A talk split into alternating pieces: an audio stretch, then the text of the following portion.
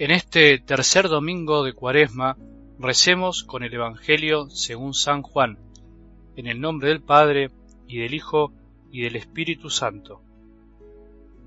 Jesús llegó a una ciudad de Samaria llamada Sicar, cerca de las tierras que Jacob había dado a su hijo José. Allí se encuentra el pozo de Jacob.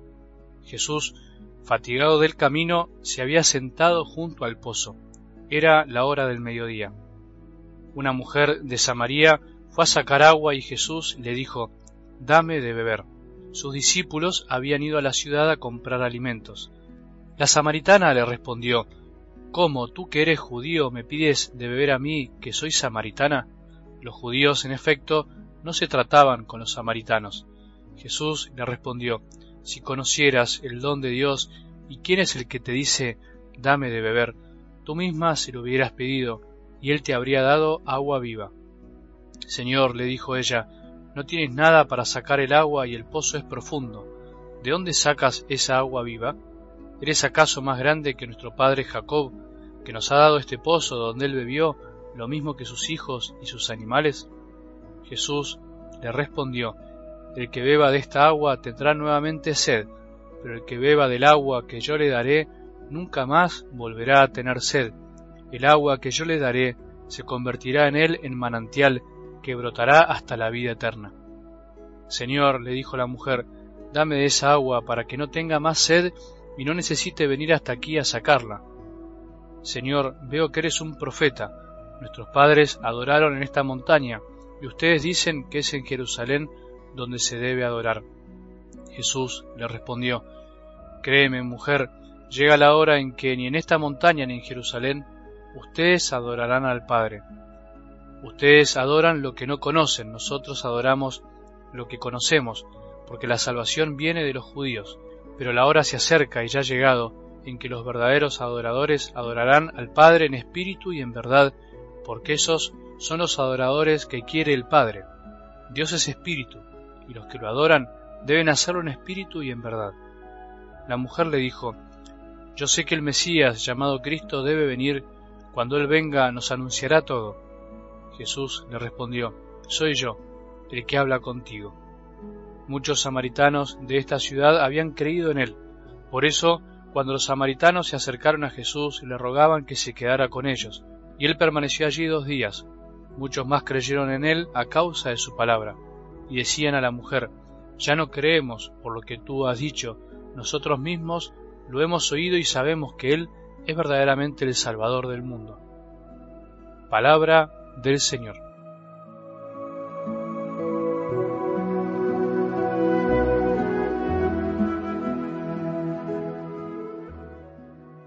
Si conociéramos el don de Dios y quién es el que nos dice, denme de beber, si realmente conociéramos el don que hemos recibido, si verdaderamente conociéramos que Dios tiene sed de que tengamos sed de Él, cuántas cosas cambiarían en nuestras vidas, cuánto amor tendríamos en nuestro corazón. Se me ocurrió empezar así el audio de hoy, parafraseando las palabras de Jesús a la samaritana, esas palabras a esta mujer privilegiada del relato de hoy.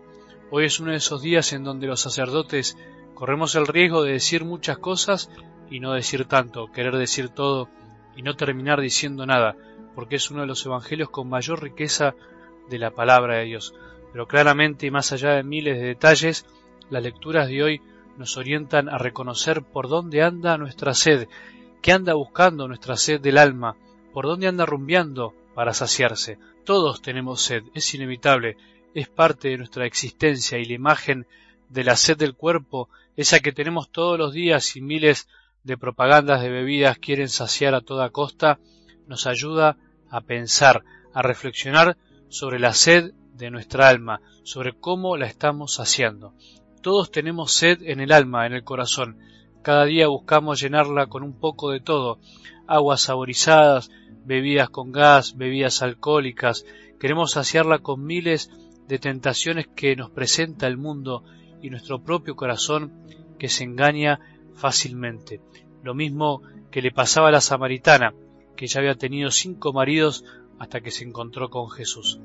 ¿Qué hace Jesús ante nuestra sed mal saciada, ante nuestras búsquedas cerradas, ante nuestra falta de conocimiento. Lo que hizo con la samaritana, lo que quiere hacer con nosotros, con vos y conmigo, poco a poco, pedagógicamente llevarnos a descubrir el vacío del corazón para que pueda entrar el don de su amor, de la sed del cuerpo a la sed del alma. Eso fue descubriendo esta mujer, de ir a cargar un cántaro con agua, a llenar el corazón con el don de Dios, con Jesús, de la vaciedad del pecado a la saciedad del amor de Jesús. Todo eso pasó en un día, pasó de todo. Si conociéramos el don de Dios, cuánto tiempo dejaríamos de perder, cuánto amor tendríamos para dar.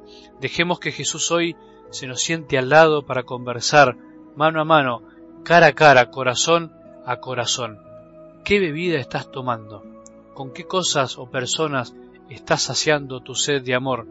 Yo tengo sed de vos, vos tenés sed de mí. Aprovechemos este día para descansar y dejarnos hablar por Jesús, que no quiere otra cosa que enseñarnos a saciar nuestra sed del alma con la única agua que no se acaba y quita la sed, con Él mismo. Si conociéramos el don de Dios y quién es el que nos dice, denme de beber, nosotros mismos si lo hubiéramos pedido, y Él nos habría dado agua viva. Que tengamos un buen domingo y que la bendición de Dios que es Padre misericordioso, Hijo y Espíritu Santo, descienda sobre nuestros corazones y sacie nuestra sed y permanezca para siempre.